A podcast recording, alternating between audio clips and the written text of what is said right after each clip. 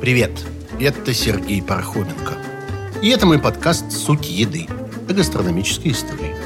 Это уже третий сезон наших историй за столом, и что может быть ближе и увлекательнее, чем такие истории. Истории в наших тарелках. Сообщество любителей этих историй вот уже целый год собирается на странице нашего подкаста в Patreon. Там платформа, где можно подписаться на регулярную поддержку творческих проектов. Приходите на patreon.com слэш суд, нижнее подчеркивание, еды и присоединяйтесь к нашей прекрасной компании. Поддержите наш подкаст.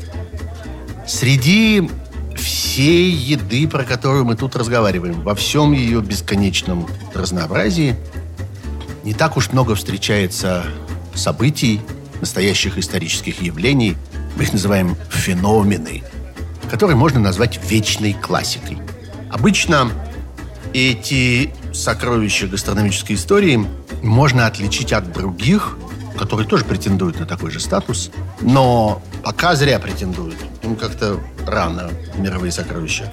Так вот, настоящие суперзвезды – это такие, вокруг которых происходят бесконечные споры о подлинности. И вот о единственно правильном, вечном, неоспоримом рецепте, которого люди ищут как святой грааль. С этими суперблюдами всем все ясно. В них все специалисты. Ни у кого никогда нет сомнений в собственной правоте. Они всегда опираются на многовековую традицию. И вдруг вы приглядываетесь к одной такой еде и обнаруживаете, что все не так просто. Что все совсем не так очевидно, как с борщом, с шашлыком, там, с долмой, с хумусом, с супом фо. История оказывается не то, чтобы совсем другой. Она оказывается гораздо богаче, гораздо разнообразнее и ярче. И в ней обнаруживается вклад разных эпох. Иногда совсем не таких древних.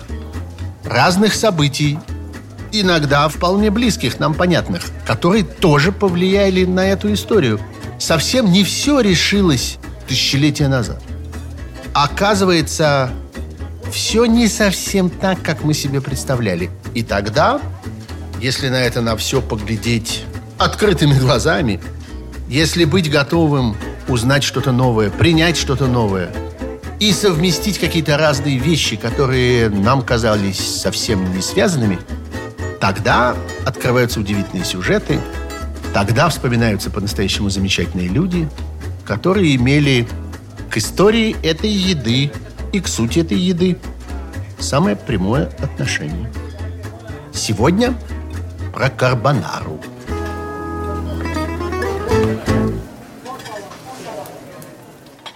Давайте начнем не сначала. Давайте начнем с одной прекрасной женщины, может быть, одной из самых красивых, самых желанных женщин на Земле за последний век. Хотя она жива, здорова, она наша современница. София Вилане Шикалоне. Всему миру известна как Софи Лорен великая актриса, прекрасная певица, редкая модель. А еще она всю жизнь была замечательной кухаркой. Она никогда не жалела времени, которое проводила на кухне. Всегда с удовольствием. И вот в одном из интервью она сказала, что чувствует себя там, на кухне, лучше, чем где бы то ни было, потому что, как она сказала, там работает не только мое воображение, но еще мои руки – и еще ей приписывают фразу, сказанную в ответ журналисту, который однажды стал восхищаться, в какой она потрясающей форме. А дело было тогда, когда она уже была, ну, как бы это сказать, вполне взрослой женщиной. Так вот, она сказала журналисту, «Всем, что вы сейчас видите, я обязана спагетти». Ну, в общем, да, спагетти и прочей пасти. Итальянцы так называют макароны свои. Она многим сама была обязана, она всегда в этом понимала толк. И в этом можно убедиться, например, если взять в руки книжку, которая вышла с ее слов, сделана из ее интервью, совсем недавно, в 1998 году, 20 с небольшим лет назад. Книжка называется «Рецепты и воспоминания». Поищите, она прекрасна. И вот она там рассказывает одну замечательную историю. Она рассказывает, как в 1958 году она снималась в фильме, который назывался «Ла Чиочара». В советском и в русском прокате он был известен под названием «Две женщины». Режиссер у этого фильма был тоже потрясающий, Виторио де Сика. А съемки шли в той самой местности, где происходит действие этого фильма. В горах, немножко на юг от Рима, если вот ехать вдоль побережья Теренского моря, там вот историческая провинция, которая так и называется, Чиочар. В 1944 году в этих местах развернулась одна из самых жестоких и кровопролитных битв всей Второй мировой войны в Европе. Это была часть огромной операции освобождения союзными войсками Италии от фашистов. В тот момент большая часть Италии была оккупирована германскими войсками. И вот после высадки в Сицилии в июле 1943 года и после того, как союзные войска перебрались в континентальную Италию, они двинулись на север к Риму. Вообще мы очень мало про это знаем в России. Для нас это действительно такая неизвестная война. То, что там происходило, ну, кто-то вспоминает какие-то отрывочные фразы из «17 мгновений весны». Там вот речь идет о высадке союзников в Италии. Там звучит э, фамилия командующего немецкими войсками Киссельринга. Но мы к этому никогда как-то внимательно не приглядывались. Хотя это все связанные вещи. Ну, например, говорят, что вот эта высадка в 43 году сыграла очень важную роль в эпопее Курской битвы, потому что немцы вынуждены были часть войск снять с Восточного фронта, с Курского направления, переправить туда, в Италию. И тогда было остановлено Курское наступление на советские войска, и, в общем, история там под Курской дугой повернулась иначе. Так вот, в этой эпопее союзного наступления снизу, с юга Италии, на север, на Рим и дальше, есть один эпизод, который называется «Битва при Монте-Кассино». В действительности это не одна битва, это четыре сражения подряд, которые произошли весной 1944 года. Очень кровопролитных, очень жестоких, очень многолюдных. Это все разворачивалось вокруг холма, на вершине которого стоял исторический, всемирно известный монастырь, аббатство Монте-Кассино. По легенде, он был основан еще в VI веке нашей эры святым Бенедиктом Нурсийским, то есть вот создателем ордена бенедиктинцев. Этот монастырь вообще считается первым домом бенедиктинцев во всей их истории. А битва известна не только своими масштабами, а еще, например, тем, что там хорошо укрепленную линию немецкой обороны пытались прорвать, чтобы выйти к Риму, который совсем неподалеку оттуда пытались прорвать не только американские и британские войска, которые составляли основную часть союзного контингента, но были там еще канадцы, новозеландцы, там были полки, набранные в Британской Индии, в том числе вот легендарные бойцы из племени Гурхов. Там были французские части, принадлежавшие к сражающейся Франции, не подчинившейся немцам. Там были отряды из Алжира, из Марокко. А еще там был второй польский корпус – из так называемой армии Андерса. Это были военные части, созданные еще в 1941 году на территории СССР. Было такое соглашение между советским правительством и польскими политиками в изгнании. И вот из польских граждан, которые оказались на территории СССР, собрали эту армию. Часть ее воевала там, в Италии. И там развернулась невероятно драматичная история вокруг этого самого монастыря. Потому что ни те, ни другие, ни оборонявшиеся немцы, ни союзники, которые наступали, не хотели его разрушить. Они отказывались его обстреливать и бомбить, потому что они понимали, какую невероятную ценность он из себя представляет и какое вообще это сокровище европейской цивилизации. Германское командование заранее, еще когда наступление было далеко, вывезло и передало в Ватикан монастырскую библиотеку Монте-Кассино с совершенно уникальными фолиантами, в том числе античными. Там были поразительные экземпляры – а потом немцы подписали с монахами в Монте-Кассино письменную гарантию, что ни один немецкий солдат не войдет на территорию монастыря, пока монахи там остаются. И вот этот самый Альберт Кесселеринг, фельдмаршал, германский командующий, принял такие обязательства на себя, и действительно немцы в монастырь не входили. Но союзное командование опасалось, что рано или поздно немцы все-таки будут использовать монастырь в качестве базы для корректировки артиллерии и авиации. Уж больно он был удачно расположен. Высоко на холме, и из него просматривалась огромная долина, где вот происходили все эти боевые действия. Все было как на ладони, и если откуда-то корректировать огонь, то, конечно, оттуда. Ну и вот, в конце концов, после долгих э, разговоров, сомнений, мучений и страданий, союзная авиация этот монастырь совершенно разбомбила. Буквально сравняли его с землей. Потом он был восстановлен, конечно, но тогда он был уничтожен. И монашеская община вынуждена была его оставить.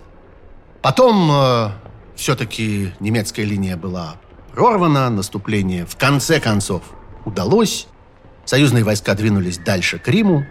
А в этих местах случилось еще одно трагическое событие, уже после окончания сражения, когда африканские части вот из этого французского экспедиционного корпуса, прежде всего марокканская дивизия, которая там была, они устроили жестокие грабежи и насилие над местным населением. С убийствами, с мародерством, с пытками, с издевательствами, с массовыми изнасилованиями. Эта вот трагедия осталась в истории под названием «Мароккинате», то есть вот то, что наделали марокканцы.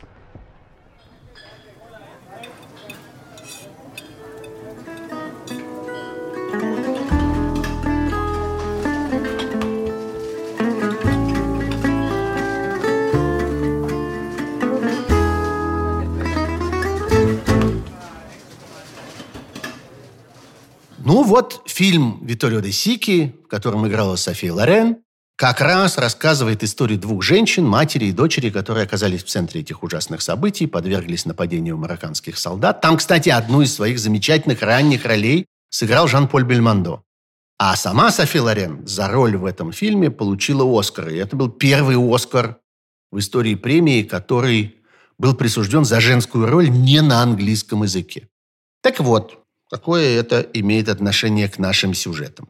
Софи Лорен в своей книге рассказывает, что во время съемок в этих самых горах она и Виторио де Сика оказались однажды в гостях, буквально в хижине, в очень простом бедном доме простой деревенской семьи. И это была, как ни поразительно, семья угольщиков, которая там зарабатывала заготовкой древесного угля, в буквальном смысле карбонарии валили лес и пережигали его в древесный уголь. И вот эти люди приготовили для таких удивительных гостей какую-то пасту. Ну, точнее, такую плоскую лапшу. И эта паста была в сливочном соусе. И вот эта еда Софи Лорен и ее спутника, вот этого Виторио де Сику, знаменитого, совершенно сразила. Они просто не могли от этого оторваться. И Софи Лорен рассказывает потом, что на следующий день она вернулась в этот дом и упрашивала тамошнюю мать семейства ей продиктовать рецепт, потому что вообще-то она очень хорошо уже тогда готовила и очень гордилась своими кулинарными талантами, но ничего подобного она никогда не видела. Это была паста кармонара.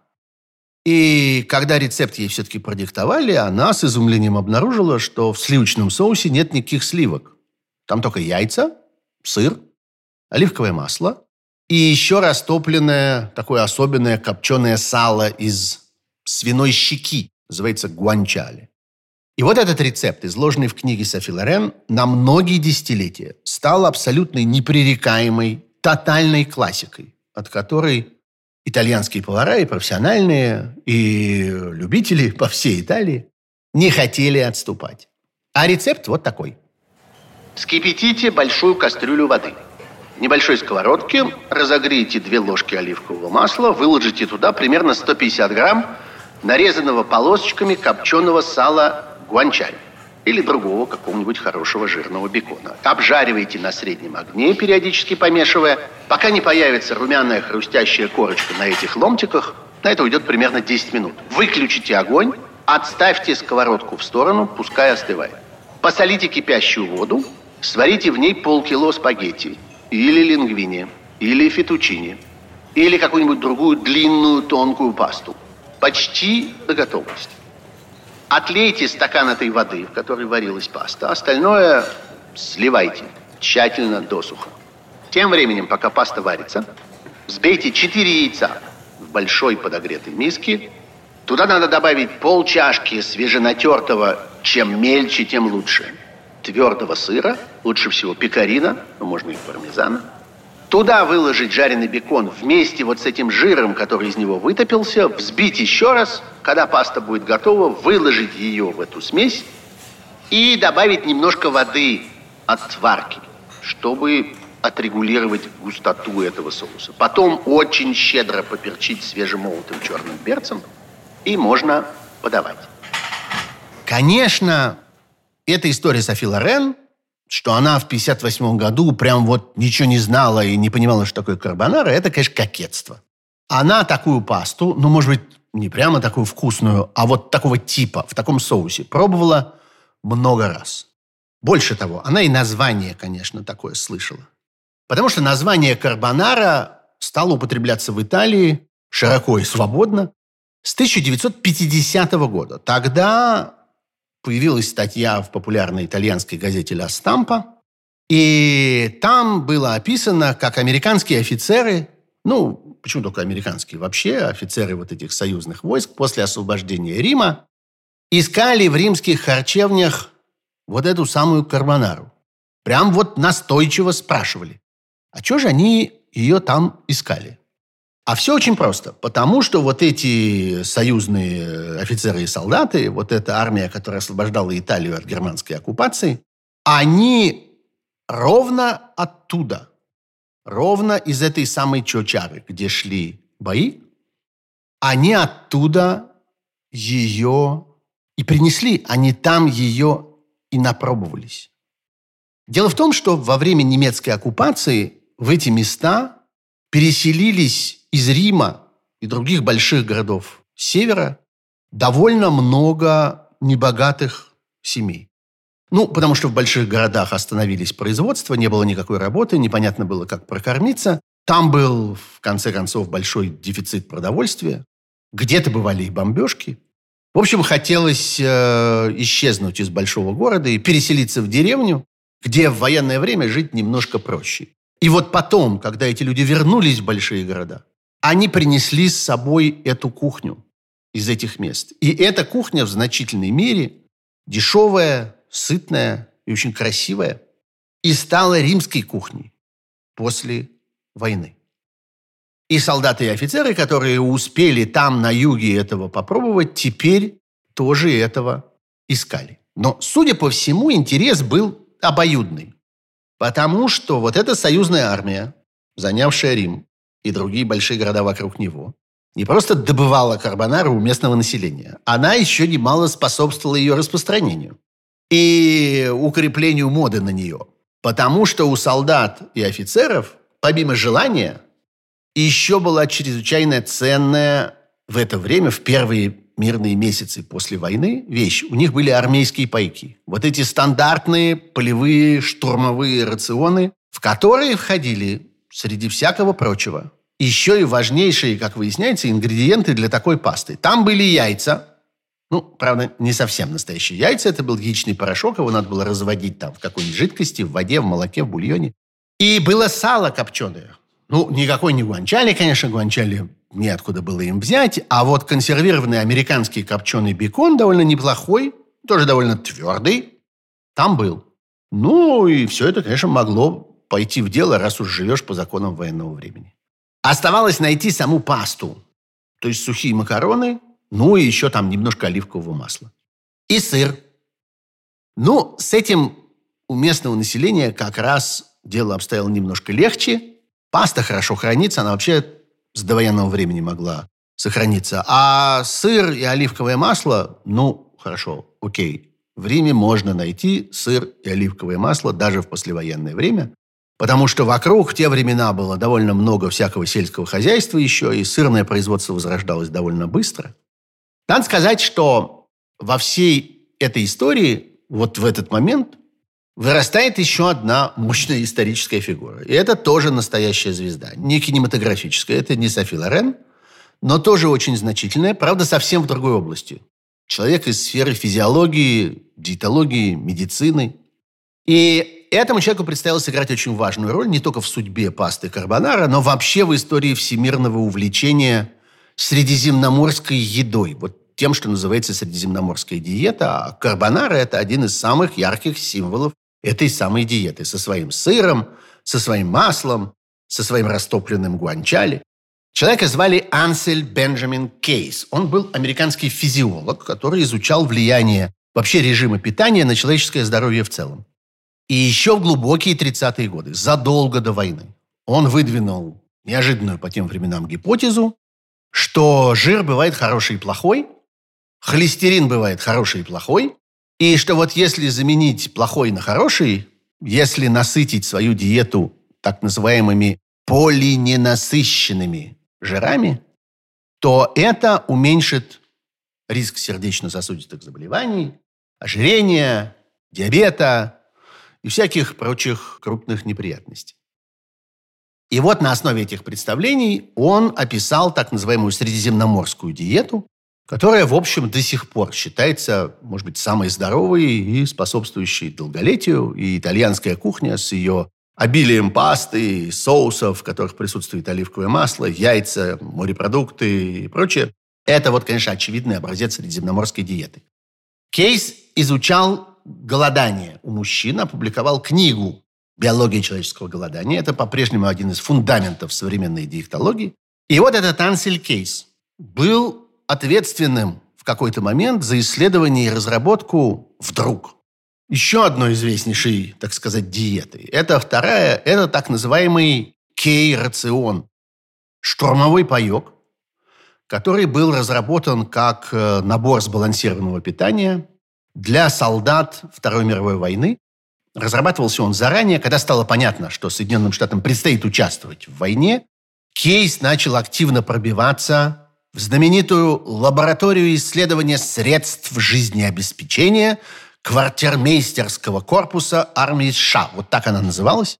Это был закрытый секретный институт в Чикаго, который разрабатывал армейское питание. Мы про это с вами говорили довольно подробно, и лабораторию эту называли. И даже вскользь про кей-рацион шла речь тогда, когда у нас, если помните, была серия про консервный нож. И мы заодно тогда разговаривали про консервы вообще и вот про армейское питание во Второй мировой войне. Так вот, этот кейс пытался к этой работе иметь отношение. Его не взяли, потому что военные считали, что он профессионал в другой области, какой-то там физиолог, теоретик, и, в общем, не надо с ним иметь дело. Но Кейс не унимался, он в какой-то момент пробился к очень влиятельному в то время человеку Уильяму Ригли, основателю и владельцу, между прочим, той самой компании, которую мы знаем по жевательной резинке Ригли Спермент. И вот этот Ригли выслушал Кейса, проникся его идеями. Он тоже был очень патриотически настроенный человек. Он беспокоился о том, что будут кушать солдаты на фронте. И Ригли, выслушав Кейса, выдал ему на исследование в области разработки идеального армейского пайка 10 тысяч долларов. Совсем не маленькие деньги в то время. И вот с результатами этих разработок Кейс вернулся в лабораторию в Чикаго, там их предъявил, и тут-то они были одобрены. И так получился кей-рацион. Вот это самое кей в обозначении, а оно, собственно, и намекает на фамилию Кейза. И этот паек весил очень немного, всего 28 унций. Это меньше, чем 800 грамм. Обеспечивал 3200 калорий в день. И первоначально он предназначался только в качестве временного питания в ходе всяких штурмовых операций, там, высадок десанта и прочего. Но он оказался настолько удачным, что таких пайков стали производить очень много и стали их использовать в качестве основного питания для частей, участвующих в затяжных боевых действиях, в окопной войне. В основном это были всякие сухие продукты в картонных коробках, тем не менее непромокаемых. Там банка была только одна на каждый прием пищи. В этой банке консервной была ветчина или твердая колбаса или какое-нибудь тушеное мясо. А в основном были всякие передовые разработки того времени. Были прессованные плитки из пимикана, были батончики из сухофруктов, всякие галеты с добавками, бульонный концентрат в тюбиках, сыр, который мы назвали плавленым для намазывания на эти галеты. Было солодовое молоко, которое не прокисало и не портилось. И вот что особенно важно, там бывало в разных наборах твердокопченое сало в виде консервированного бекона. И там был яичный порошок. Кстати, еще один маленький анекдот. Там, кстати говоря, впервые появился растворимый кофе, который не надо было варить, но он солдатам очень не понравился. Они жаловались на то, что он уж больно горький. И тогда эту проблему попытались решить, заменили кофе на такой кофеобразный специальный растворимый напиток, который назывался Nescafe. Тогда фирма Nestle уже существовала, и вот она придумала этот напиток из растворимого кофе со всякими ароматизаторами и подсластителями, не такой горький. Когда война кончилась, у американских военных остались огромные запасы этих пайков. И некоторые из них были отданы в разные организации, правительственные и неправительственные, которые занимались питанием населения освобожденных или побежденных стран и пытались как-то справиться с дефицитом продовольствия послевоенным. Огромные партии достались странам, которые сразу после войны вынуждены были переключиться на боевые действия в своих колониях для того, чтобы их как-то удерживать или там расширять. Ну, вот, например, голландцы, которые там в голландской Ост-Индии принялись воевать, французы в Индокитае. Они получили очень много вот этих кей-рационов. И еще миллионы упаковок, миллионы были розданы в самой Франции и в Италии, где с продовольствием было в первые послевоенные годы не очень хорошо. И вот эти пайки пошли в дело в тех самых римских троториях, когда сеньоры военные стали там требовать свои кармонары. И в той самой исторической статье в «Стампе» в 1950 году описывается именно такой случай. Там главными действующими лицами оказались два повара из ресторана в Трастевере, в римском районе, это по другую сторону Тибра от основного исторического центра. Вот они там рассказывали, как они принимали американских офицеров и готовили для них спагетти карбонара. Видимо, отсюда и пошла очень распространенная версия, что карбонару изобрела союзная армия в конце 40-х годов. Именно изобрела, а не помогла вспомнить и развить традицию, которая существовала в Италии раньше. Это неправда. В действительности всякому, кто когда-нибудь сам готовил итальянские макароны с каким-нибудь традиционным соусом, совершенно понятно, что карбонара естественным образом вырастает из длинной-длинной итальянской традиции, что у нее были предшественники. И предшественники совершенно естественные, и очень любимые, и всем известные. И прежде всего это итальянский рецепт, который называется паста качо и ова, то есть паста с сыром и яйцами. Он особенно распространен на юге Италии, там вокруг Неаполя, еще южнее, в Калабрии, в Апулии. Эта паста самая разная. Короткая в виде таких трубочек, сяких трубочек, длинная в виде лапши, круглой, плоской. Бывает самое разное которая приготовлена соусом, сделанным из взбитых сырых яиц и сыра с добавленным растопленным салом. Как вы понимаете, все ингредиенты карбонары налицо. Правда, они могут быть немножко другими. Сало другое, сыр другой, ну, яйца те же самые.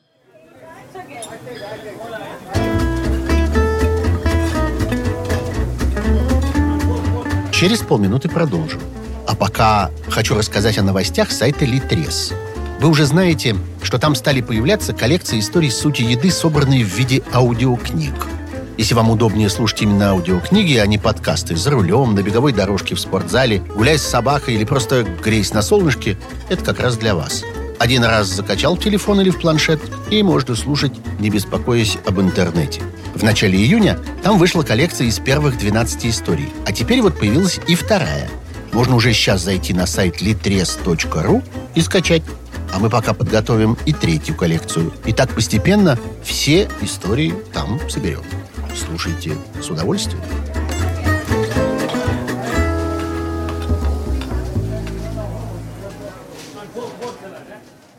Вот эти два альтернативных названия, либо Качу и Ова, либо Карбонара, они очень давно проскальзывали в разных источниках, тут и там – и так были вплетены в итальянскую историю. Например, можно видеть слово «карбонара» в очень модной поваренной книге старой, 1839 года. Она написана таким популярным в первой трети XIX века итальянским поваром и кулинарным писателем. Его звали Ипполито Кавальканти. Он изучал как раз южную итальянскую кухню. И вот одна из самых знаменитых его книжек называется «Кучина Казеречча Индиалета Наполитана. Домашняя кухня на неаполитанском диалекте». Там есть карбонара, прям слово такое есть. Кавальканти там писал, что название происходит от э, профессии карбонари, то есть углежогов. Углежоги – это как раз вот люди, ремесло которых состояло в том, чтобы валить лес, распиливать его на дрова и пережигать в глубоких ямах на древесный уголь. Этот уголь был нужен в огромных количествах по всей стране для растопки плит на городских кухнях.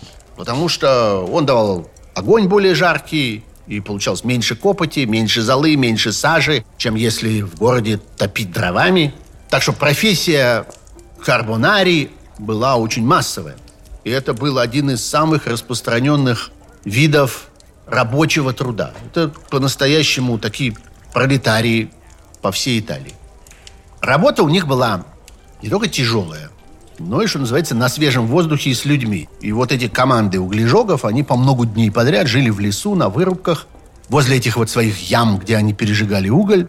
Там же они ночевали, там же они на костре готовили еду, и им нужно было что-то компактное и легкое, чтобы не тащить на себе большой груз – и что-то, что можно было хранить на жаре без всякого там ледника или погреба, и что-то сытное, и в то же время, чтобы оно быстро и просто готовилось, не до разносолов. Вот сухие макароны с твердым сыром и с копченым салом. Все это подходило во всех смыслах отлично. Ну, яйца как-нибудь можно было раздобыть на месте. Это, в конце концов, товар не дефицитный и в деревне недорогой. Уже в наше время президент Итальянской кулинарной академии Профессор Джованни Баларини, он целый полвека преподавал в Пармском университете, до сих пор остается его почетным профессором, опубликовал много книг по тому, что он называет антропология питания. Впрочем, он такой игривый чувак, поэтому книжки свои он писал под псевдонимом Джон Денсер. Видимо, очень любил танцевать. Ну вот, этот Баларини Денсер уверенно совершенно пишет, что карбонара – это просто эволюция традиционных итальянских спагетти качо и ова, типичного блюда для провинции Абруццо. Почему Абруццо? Ну, потому что это район на востоке Италии, ближе к Адриатическому морю. Он всегда славился своими лесами в горах, вот этим угольным промыслом. Народ там довольно простой, непритязательный. Ну и по итальянским меркам это страшная глухомань. Кстати, с этими углежогами, конечно, мы обязаны про это упомянуть, с углежогами из темного леса была связана история со совсем другими карбонари. Это уже были не простые лесные рабочие, а это были, наоборот, благородные сеньоры, которые играли в политику. Это были те самые карбонари, про которых мы просто с детства знаем, потому что, по-моему, в седьмом классе, да, в школе нам преподают комедию Грибоедова «Горе от ума». И там у Грибоедова Фамусов в какой-то момент испуганно кричит, когда слушает вольнодумные речи Чацкого. «Ах, боже мой, он карбонарий!» Вот э, эти карбонарии, как они по-русски назывались, это была неформальная сеть тайных революционных обществ, которые действовали в Италии в первой трети XIX века. Скорее всего, эта организация возникла как вариант масонства, она, в свою очередь, как-то перерабатывала, осваивала либеральные идеи французской революции.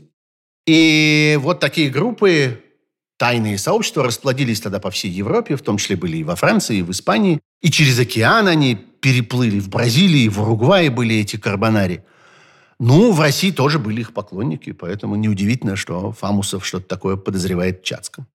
Карбонарии первоначально выступили против правления Иохимом Мюрата. Это был наполеоновский маршал Шурин, императора Наполеона, и Наполеон его посадил управлять Неаполитанским королевством, и он оказался символом вот этой зависимости итальянских земель от э, иностранных монархов. Из протестов против этого Мюрата у Карбонария все и началось. Со временем они попытались устроить аж две революции, обе неудачно, но в конце концов сыграли довольно заметную роль в том, что итальянцы называют ресоржимента. Это вот процесс объединения страны из множества разрозненных королевств и княжеств. И со временем вот на их основе, на основе их идеи образовался итальянский национализм, довольно мощный, который, как мы с вами понимаем, уже потом, в конце 19 и в 20 веке, имел самые разные варианты развития, иногда довольно неприятные. Но вот эта легенда о карбонариях, она, конечно, помогла распространиться популярности рецепта, который так назывался, но мы с вами должны понимать, что не в том дело, что карбонарии питались этими макаронами на своих тайных сходках, а в том, что карбонару варили на костре грязными руками, перемазанными углем. Люди, которые валили лес в лесах Абруца. Конечно, сам рецепт качо и ова тоже возник не на голом месте.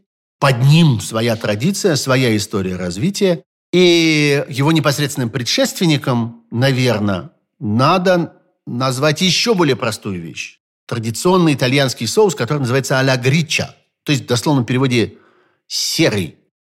А серый он потому, что там нет никаких яиц. Там просто сыр и поджаренный бекон вместе с сыром, который из него вытопился, и черный перец. Хотя есть, конечно, более изящные тоже объяснения для этого названия. Может быть, в этом слове «грича» есть намек на что-то греческое, потому что историки, например, считают, что традиция сыра из овечьего молока, она сама по себе пришла в Италию именно из Греции, поэтому, может быть, это макароны по-гречески. А может быть, э, там отразилось прозвище очень специального такого сообщества, такого землячества, выходцев из швейцарского региона Гриджо. Эти люди сыграли очень большую роль в жизни крупных итальянских городов, и в частности Рима, потому что они традиционно держали бакалеи, продуктовые лавки. Так что вот э, макароны как у бакалейщика. А дальше развитие двинулось двумя путями. В одну сторону это вот паста а-ля Грича в XVIII веке, когда в Италии появились и серьезно распространились помидоры. В XVIII веке, всего-навсего, совсем недавно. Этот соус превратился в аматричиано, то есть томатный соус с тертым сыром и с вытопленным из бекона жиром. А в другую сторону это вот качио и. То же самое, только с яйцами целиком или с яичным желтком. Но, в общем, понятно. Рано или поздно надо попробовать разобраться с тем, откуда все-таки взялась вообще итальянская паста. Откуда это неисчерпаемое разнообразие вариаций и форматов того, что мы вот неаккуратно и безответственно называем макаронами. Ну, давайте попробуем. Главное, что надо знать и помнить, изучая вот эту великую историко-гастрономическую проблему о происхождении итальянских макарон, это то, что Марко Поло не привозил в Италию пасту из Китая. Вот мы в который уж раз это обсуждаем, что Марко Поло не был гением транспортного дела. Он не привез в Европу половину китайской еды и не распространил ее там. Может быть, кое-что привез, но не все. И не в таких количествах. Вообще паста в мире, если называть пастой изделия из теста, которые потом варят в кипятке или там запекают в соусе. И это плод, ну, точнее, два плода. Двух обширных и долгоживущих гастрономических культур, которые развивались отдельно, каждая сама по себе, порождали этот класс еды на протяжении многих веков совершенно параллельно, независимо друг от друга, по-разному и без контакта в этом месте, в этой точке между собой. Паста в мире была изобретена два раза. Мы можем теперь это утверждать совершенно точно в двух совершенно самостоятельных гастрономических традициях. Хотя, почему, собственно, два? Может быть, 222. Но принято считать великими и выделять из всего многообразия две традиции двух разных цивилизаций. Первое – это итальянская традиция, вся целиком. Вместе с классическими многослойными там лазаньями, вариациями на эту тему. Это свежая паста, которая готовится непосредственно перед варкой. И громадная культура сухой пасты, того, что называется паста сека, которую готовят заранее – сушат, долго хранят, прежде чем она пойдет в дело. Внутри этой макаронной цивилизации можно обнаружить разные региональные очаги, которые порождали совершенно особенную культуру. Своеобразную, характерную именно вот для каждого из этих отдельных регионов.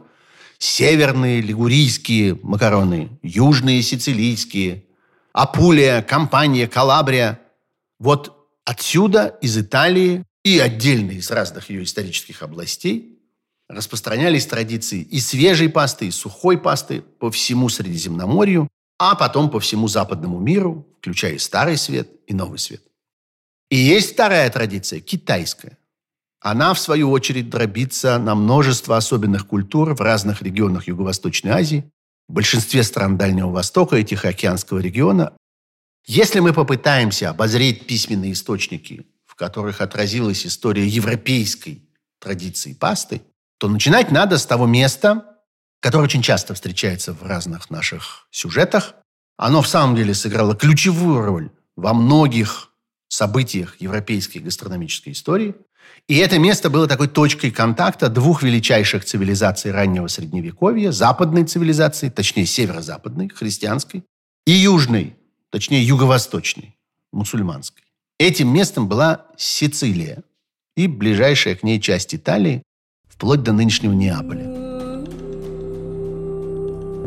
Человек, к которому мы обратимся для начала, и с него мы начнем этот экскурс в глубину макаронных веков, это арабский географ, который жил в XII веке. Он известен как Аш-Шариф Алидриси или просто Алидриси. В 1154 году он закончил главный труд своей жизни, так называемую «Книгу Роджера». В Европе ее называют «Табула Роджериана» на латыни.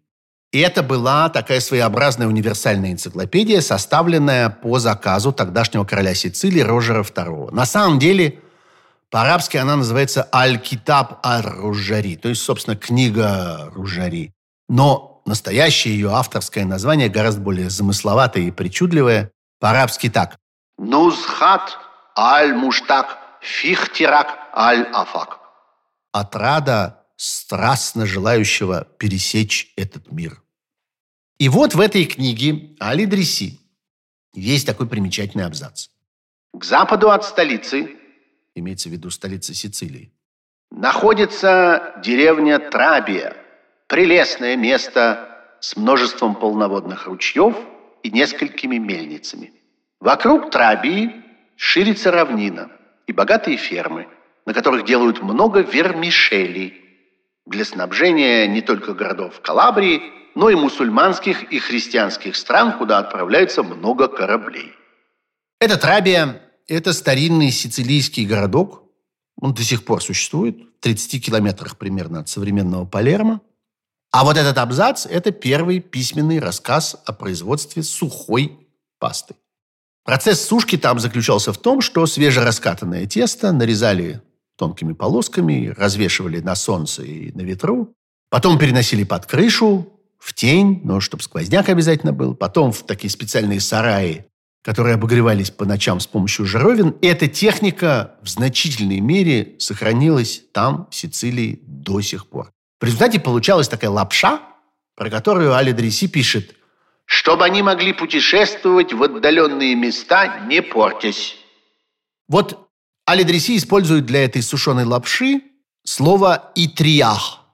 Вообще-то это лепешка, разрезанная на полоски. Но разные вариации на тему этого арабского слова до сих пор используются во многих местах на юге Италии.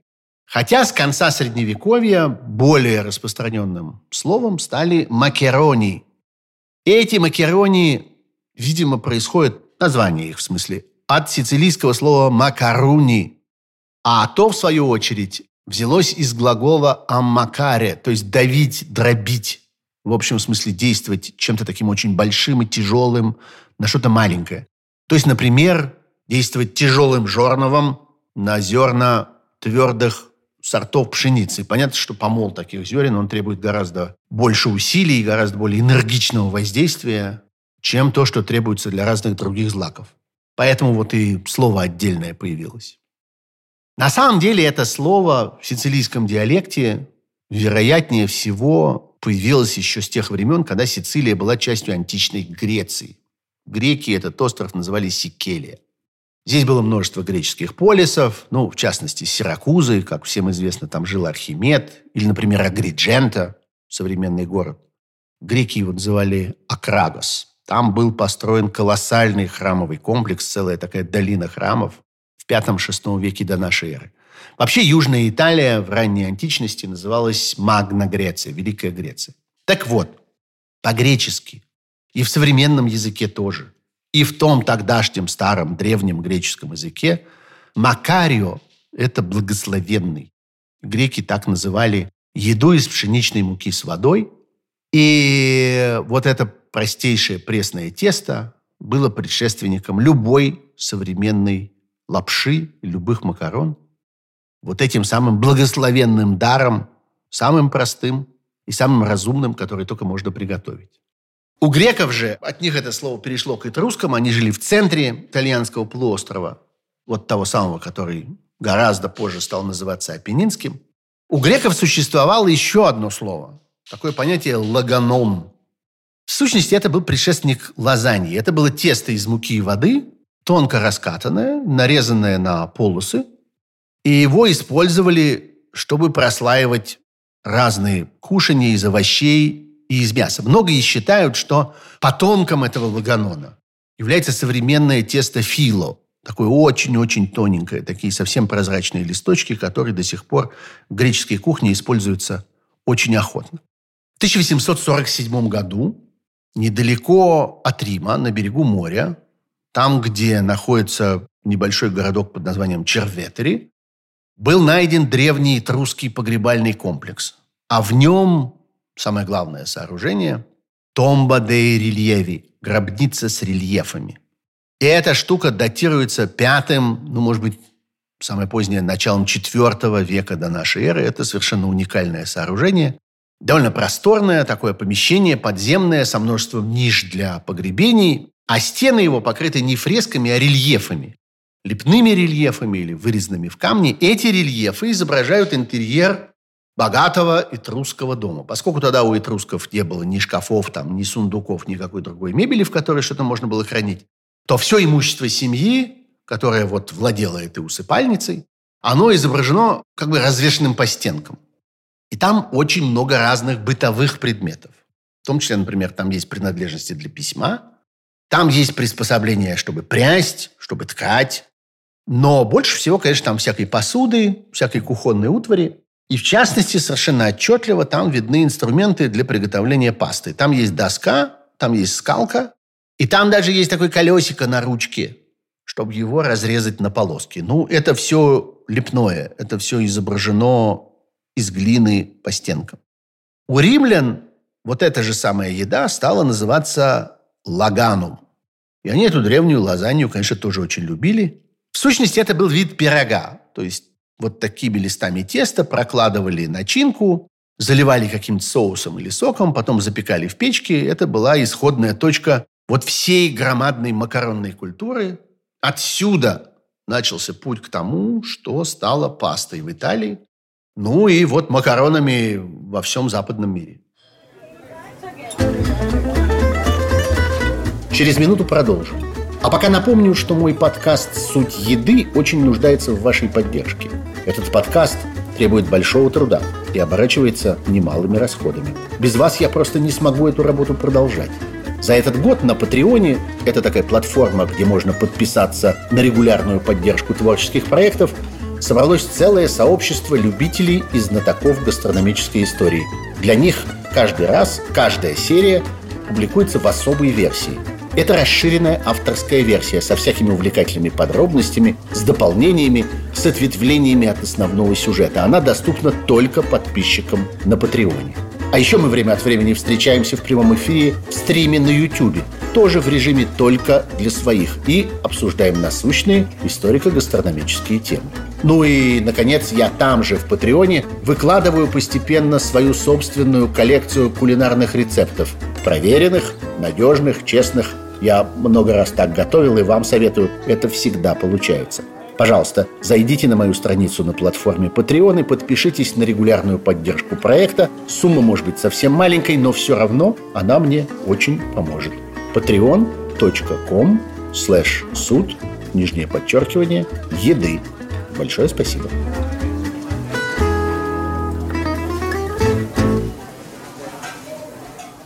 В первом веке нашей эры древнеримский поэт золотого века римской литературы, который пришелся на время правления Октавиана Августа. Поэта звали Квинт Гораций Флаг. Чаще всего мы его называем просто Гораций. Он тоже упоминал вот этот интересующий нас предмет. Примерно в 38-39 году нашей эры, это, если вдуматься, собственно, буквально через пять минут после тех событий, которые происходили с одним малоизвестным проповедником в далекой провинции, в Иудее. То есть, в общем, это сразу после событий, которые описаны в четырех Евангелиях. Так вот, Гораций тогда написал одну из главных книг в своей жизни. Она называется «Сатиры», сборник поэтических текстов, гекзаметром, то есть вот таким же стихом, как написаны Гомеровская Илиада или его же Одиссея. В этих сатирах есть знаменитый эпизод, который историки, исследователи античной литературы традиционно называют «ужин Горация». Это фрагмент, где автор как бы беседует с одним влиятельным, богатым сенатором и упрекает его, что он погружен в роскошь, что он окружен слугами, что вот он даже передвигаться может только с эскортом из пяти рабов, телохранителей, которые вечно за ним таскают всякое барахло. А сам рассказчик чувствует себя свободным, спокойным, одиноким. Эти сатиры переводил русский поэт и критик Михаил Александрович Дмитриев в конце 1850-х годов. И вот как этот фрагмент звучит по-русски. «Право спокойнее жить, чем тебе, знаменитый сенатор. Да спокойнее многих других. Я куда пожелаю, отправляюсь один. Сам справляюсь о ценности хлеба, сам о цене овощей, плутовским пробираюсь я цирком. Под вечер часто и в форум гадателей слушать. Оттуда я к пирогу, к овощам и домой. Нероскошный мой ужин, трое рабов подают. Вот этот пирог и эти овощи из скромного ужина, и это в оригинале пори, чичери и лаганики, то есть лук-порей, горох нут, вот тот, из которого хумус делают, и этот самый лаганум, никакой не пирог, а вот эта самая древняя паста, вроде лазаньи.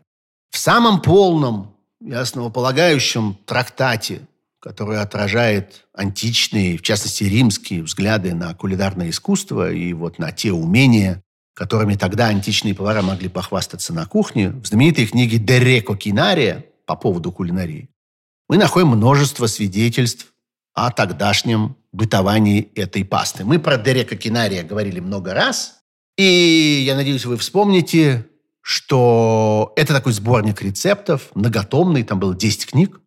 Он составлен в 4-5 веке нашей эры, то есть лет через 800 или 900 после вот этих этрусков, которые изображали на стенках глиняный ножик для пасты, скалку и доску. И долгие века эту книгу приписывали римскому повару и гурману по имени Марк Гавий Апиций, который будто бы жил где-то в первом веке нашей эры, во время правления Тиберия. Но потом считалось, что это коллективный труд, и что под этим именем Апиция скрывается целая банда каких-то веселых обжор и собутыльников, которые вместе составили этот сборник. Сейчас уже общепринято у историков считается с точки зрения, что это гораздо более позднее произведение, но все равно очень старое. И кулинарных книг такой подробности и полноты посвященных античному времени, больше неизвестно. Так вот, в четвертой книге Дерека Кинария можно обнаружить этот самый Лаганум, и там о нем пишут таким образом, как будто бы это прямо вот такое знаковое, эмблематическое блюдо. Это символ изысканной, разнообразной кухни, которую себе может позволить только очень богатый человек. Эту древнюю лазанью готовят из множества разных ингредиентов, и это правда мог себе позволить только повар на очень богатой кухне. Там чередуются слои разных видов мяса и рыбы, и рубленых, вареных, жареных. Еще все это сдобрено всякими приправами, специями и соусами. И все это проложено слоями теста. В тексте так и сказано. Сколько листов теста положишь, столько и слоев начинки. А в завершении сказано «Раскатай последний лист скалкой, положи его сверху, как одеяло». Вот этот таинственный апиций подробно описывает приготовление разных начинок из мяса и рыбы и разных соусов. Но он почти ничего не пишет о том, а как, собственно, делать вот эту штуку, которую накрывать как одеялом. Но в конце концов, там можно отыскать фрагменты, которые придают делу какую-то ясность. В некоторых рецептах упоминается этот лаганум, и используется он там как загуститель. То есть, скорее, как наполнитель для супов и для бульонов. Ну вот примерно так, как мы сегодня используем, например, вермишель, которую мы сыпем там в куриную лапшу. И там прямо сказано, когда суп закипит, разломайте лист лаганума и используйте для большей сытности.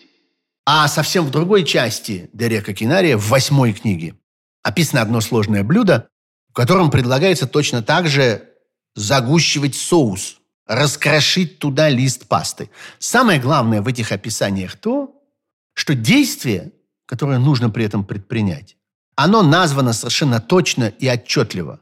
Разломать. То есть это что-то сухое и что-то твердое. Если бы мы имели дело тут с обычным тестом, то было бы сказано там разорвать или разрезать, или как-то там разделить. А тут это что-то явно заранее высушенное, твердое. И вот поэтому мы можем быть уверены, что речь уже идет о пасте, которая приготовлена заранее и которая хранится в сухом виде, и которая, в общем, похожа на сегодняшнюю. Хотя всякие решающие элементы для формирования вот этой современной цивилизации макаронных изделий образовались существенно позже, уже в средние века, конечно, не в античном Риме и не в античной Греции. Прежде всего изменился способ приготовления. Вот в этрусской традиции и потом в античной, о которой мы читаем у Горация и всяких других античных авторов, речь идет про то, что эта паста запекается в печи вместе с соусом. А в средние века появился другой обычай, который, собственно, и сохранился до сих пор как основной, варить макароны в воде, ну или еще в чем-нибудь жидком, там, в бульоне, иногда в молоке. Второе, что изменилось к средним векам, это формы. Появилось их разнообразие, появились широкие или узкие ленты, появились короткие макароны, длинные, появились пустые внутри или сплошные. И все это бурно, активно распространялось сначала по всей Италии, а потом по всей Европе, благодаря морской торговле, которая развивалась вдоль побережья, где росли приморские города, и где использование сушеной пасты становилось все более и более привычным и традиционным. Ну, например, Лигурия, наоборот, северная Италия, западный ее берег. Это далеко от Сицилии, это далеко от э, Неаполя, но там тоже образовался мощный центр производства сухой пасты. Там тоже научились ее сушить, пользуясь мягким и очень малодождливым климатом, который создавал, конечно, прекрасные условия для сушки этого продукта. Ну и дальше, конечно, надо вспомнить вклад опять знакомого нам человека, великого итальянского гастрономического просветителя по имени Мартино де Росси. В испанской традиции он назывался Мартино де Рубейс. А вообще он в Европе известен как маэстро Мартино, величайший повар и гастроном своего времени, то есть 15 века. Мы про него подробно говорили в той серии, где речь шла про макароны по-флотски. Кстати, послушайте ее в пару к нынешней. Я думаю, что интересно будет сравнить два важных макаронных рецепта про то, как это устроено было в Италии, как устроено было вообще в Европе. Вот главный труд маэстро Мартина называется «Libro de arte cocinaria». Фактически там был создан такой канон общепринятой нормальной гастрономической книги. Сборник рецептов, они следуют друг за другом, они располагаются логично, в зависимости от типа основных ингредиентов. Там появилась манера предлагать варианты для определенных ингредиентов. Мало ли, что-то приходится изменить, что-то не удалось достать или что-то слишком дорого. Вот можете поменять вот на это. Так вот, именно этому маэстро Мартина приписывают заслуги в том, что он был первым кто серьезно исследовал применение всяких спагетти и вермишелей, то есть тонкой итальянской пасты, как раз такой, которая готовится впрок, которую высушивают, потом используют по мере надобности. Он даже еще до этой своей основной книги написал маленький трактатик 1450 году, который прям так и назывался «Кокинария пер вермиселли и макарони сицилиани» об искусстве приготовления вермишели и сицилианских макарон. Но, конечно, одно дело рецепты, которые прямо или полностью во всех подробностях записаны в кулинарных трактатах, а другое дело упоминания и всякие отсылки к макаронному делу, которые как раз показывают, насколько вообще эта штука распространена. До какой степени она привычна для людей. Ну и вот у Джованни Боккаччо в Декамероне, это примерно 1352-54 годы, там упоминаются макароны и клетки, и к ним гора тертого пармезана, как там написано. Потом есть документ из одной частной коллекции в Генуе, и это составленный в 1279 году, то есть еще раньше, список нотариальный. Нотариуса звали Марко Угалина Скарпа. Он после смерти хозяина дома по имени Понсио Бастоне перечислял всякие припасы, которые были найдены в кладовых, и в том числе там есть бочонок макарон. Барикселла уна плена де макерони. Хотя черт его знает, некоторые историки считают, что в бочонках макароны все-таки не хранили и не возили, а возили в корзинах. Но так или иначе, да, макарони, видимо, были уже обычным делом, и уже в этот момент они существовали в виде тонких длинных нитей, круглых в разрезе, скатанных вручную. Это уже совершеннейшие спагетти, если вдуматься. Еще раньше, 1244 год, неподалеку оттуда, в Бергамо, один врач пишет вот на вульгарной латыни своему пациенту, записку о том, что да, он может его вылечить от той болезни, на которую тот жалуется, какой-то таинственной болезни рта. Не исключено, что у него просто зубы болели. Но только, чтобы вылечиться, этот пациент должен «Et non debe comidae alica frutamine, neque de carne bovina, nec de siqua, neque de pasta lisa». То есть он не должен есть ни кислых фруктов, ни говядины, ни капусты, ни почему-то гладких макарон. Еще раньше, 1230 год, Джакопони ди Тоди, знаменитый в итальянских хрониках, веселый такой юродивый философ, хулиган, ахальник, который вот жил в городе Тоди в Умбрии, оттуда писал папе римскому всякие издевательские письма, и в одном из этих писем объяснялся своей любви к остро наперченной лазанье. В общем, все эти документы, все эти свидетельства совершенно опровергают многовековую легенду, согласно которой сушеные макароны были завезены в Италию в 1295 году Марко Поло по возвращении из Китая, как вы, конечно, много раз читали во всяких учебниках.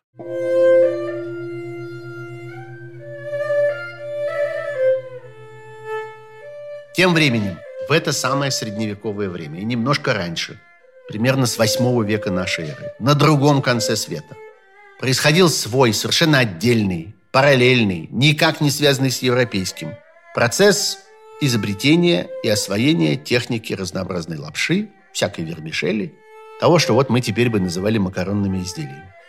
И отличие было вызвано прежде всего тем, что там для переработки использовались совершенно другие виды зерна. Не пшеница, и никаких уж, конечно, не твердые сорта ее, как в Европе, а главным образом рис и проса. И вот у зерен этих злаков совершенно другой химический состав. Другая пропорция клейковины, то есть белковой составляющей, и крахмала, то есть вот углеводов. Мука из таких зерен требует совершенно других процессов и приемов, чтобы превратиться в тесто. А потом, чтобы из нее можно было слепить лапшу или там какую-нибудь вермишель, или оболочку для каких-нибудь пельменей, или там равиолей. Там появляется техника вымывания крахмала из теста в горячей воде. Никогда не было в Европе. Там растягивают лапшу над паром. Никогда не было в Европе. Там обрабатывают готовую лапшу в кипящей воде после того, как она продавлена прям в кипяток через сито. Никогда ничего подобного не найдете в Европе. Ничего похожего не применялось в европейских гастрономических традициях. И наоборот, европейские приемы оставались в Китае совершенно неизвестными, неприменимыми, потому что там не было никакой твердой пшеницы. А в Европе, наоборот, никто никогда не пытался готовить рисовую или там поросяную лапшу. Вот так начался путь из тьмы веков к сегодняшнему дню, который проделал этот рецепт. Одно из подлинных сокровищ мировой кулинарной мысли. Простая штука, по-настоящему народная, но совершенная. Еда под названием паста карбонара. Вот э, есть такой Unione Italiana Food. В общем, крупнейшая организация, сегодня объединение двух очень представительных торговых ассоциаций в итальянской пищевой промышленности. Одна называется AIDP, Ассоциация итальянской кондитерской макаронной промышленности, а другая АПРА, Итальянская ассоциация пищевой промышленности. Так вот, они посчитали, что каждый второй итальянец в среднем ест пасту на ужин. Ну, не каждый день, но достаточно часто. Из них ровно треть, 33%, выбирают для этого самый простой народный рецепт – спагетти аль помодоро, ну, то есть просто спагетти со свежими помидорами, с оливковым маслом, с чесноком, с базиликом, ну и с сыром, конечно. Впрочем, именно этот рецепт проще всего подходит для консервированного соуса. Чаще всего вот то, что вываливается в спагетти, вываливается просто из банки, куплено в магазине в готовом виде. На втором месте карбонара – 26%. Ну и дальше чаще всего ригатони, ну, коротенькие трубочки, впрочем, иногда их заменяют там другими похожими форматами. Аль-рагу, то есть с мясным фаршем, 22%. И замыкает эту группу лидеров паста с тунцом и с оливками. Опять довольно часто соус бывает в банке. 16%. Все эти итальянские ассоциации в свое время постарались, чтобы создать Всемирный день карбонары. Он назначен на 6 апреля. Первый раз этот праздник проводился в 2016 году, а в последнем вот предэпидемическом, в 2019, было объявлено, что он охватил потенциальную аудиторию в 500 миллионов любителей карбонары по всему миру, которые так или иначе отметили свое участие в этом международном дне карбонары при помощи своих соцсетей, всяких твиттеров, инстаграмов и прочего. В нынешнем 2021 году День карбонары был крупнейшим в мире онлайн-праздником. Вообще есть огромное количество всяких праздников, в том числе гастрономических, которые в этом году вынуждены были перейти, так сказать, на удаленку. Вот День Карбонары собрал больше всех. В Инстаграме насчитали полтора миллиона постов, просто отдельных постов, с хэштегом «Карбонара». И аудитория всех сайтов, которые так или иначе присоединились к этому всемирному фестивалю, превысила, как было объявлено, миллиард пользователей. Это и есть слава. Это и есть успех простого, народного, пролетарского рецепта из глубокой итальянской провинции.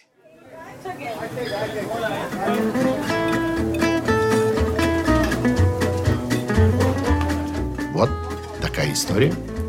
Историй будет еще много. Слушайте, пожалуйста, «Суть еды» Поддержите этот подкаст на странице Патреона, где можно подписаться на регулярный взнос и стать частью сообщества тех, кому важна суть еды. А без вашей помощи, хоть и совсем небольшой, гастрономическая история останется не рассказанной.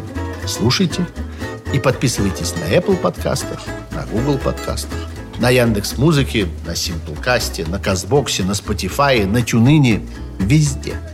Новый выпуск – каждый четверг. Я Сергей Пархоменко. Счастливо пока.